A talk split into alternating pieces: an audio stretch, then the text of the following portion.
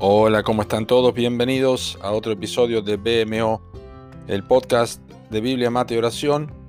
Seguimos leyendo la palabra de Dios a través de nuestro plan de lectura cronológico.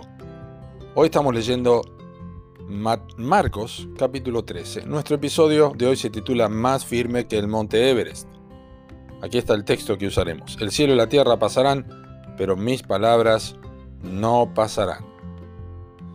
¿Alguna vez tuviste la oportunidad de volar por encima de una cadena montañosa o atravesarla con un vehículo durante un viaje?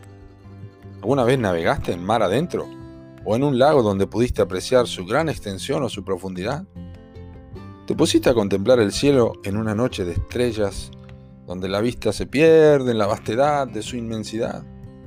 ¿O qué de un gran desierto, eh? o una extensa llanura que nos toma muchos kilómetros o millas para lograr cruzarla? Es verdad, la creación de Dios es tremenda y maravillosa.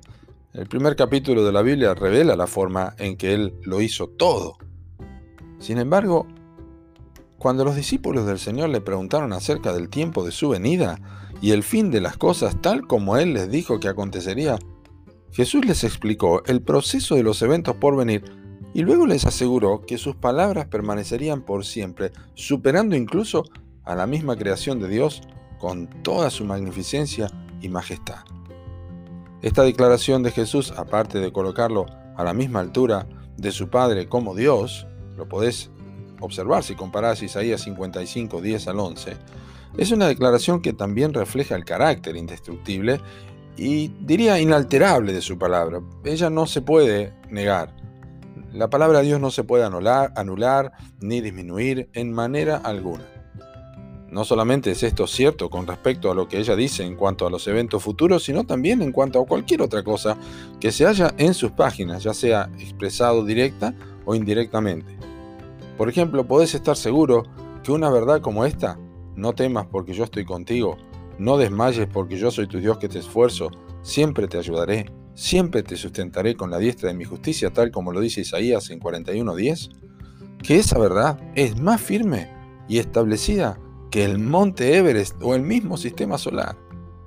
Así que hoy quiero animarte que la próxima vez que tomes tu Biblia para leerla, que recuerdes que tenés en tus manos algo que es más firme que el mismo suelo donde estás parado.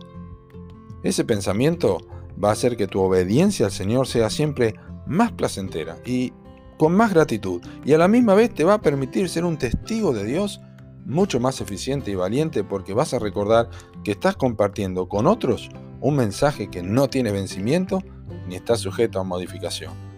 Acordate de las palabras del salmista. Él dijo en Salmo 119, 89, Para siempre, oh Jehová, permanece tu palabra en los cielos. Espero que creas esta verdad y la aprecies. Que Dios te bendiga.